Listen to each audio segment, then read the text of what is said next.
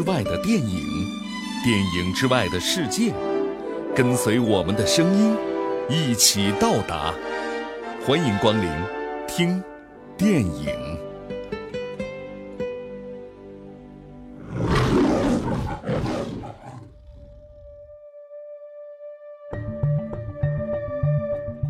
欢迎来到听电影。在西方，有一句著名的谚语，叫做“好奇害死猫”。纵然在我们每一个人的成长历程中，父母都会孜孜不倦地一次又一次地提醒我们，凡事一定要小心谨慎。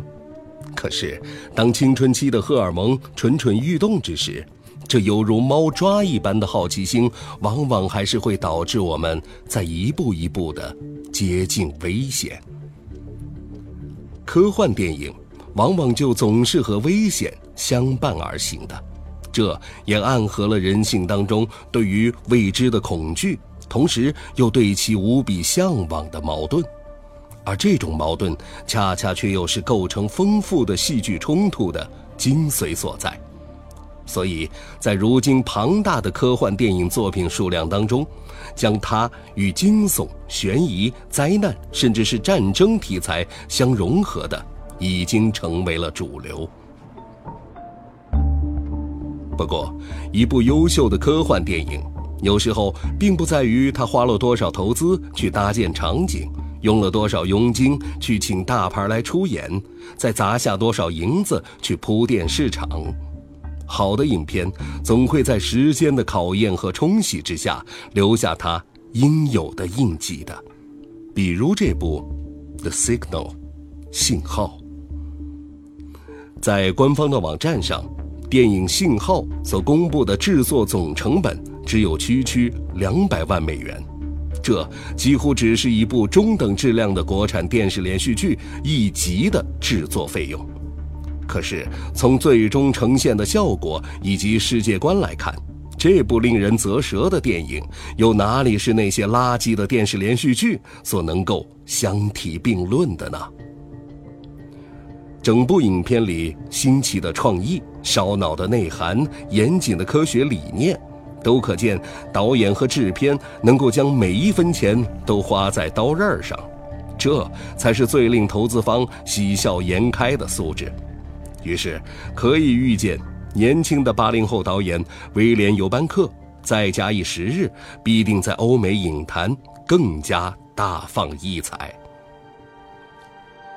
回到电影的本身来看，故事本身并不复杂。就读于 MIT 麻省理工学院的高材生尼克，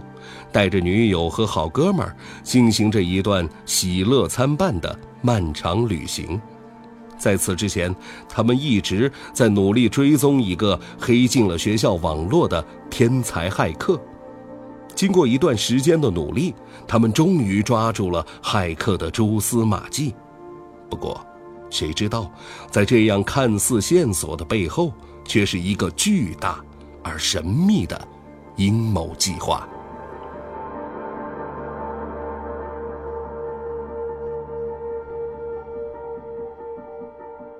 不得不承认，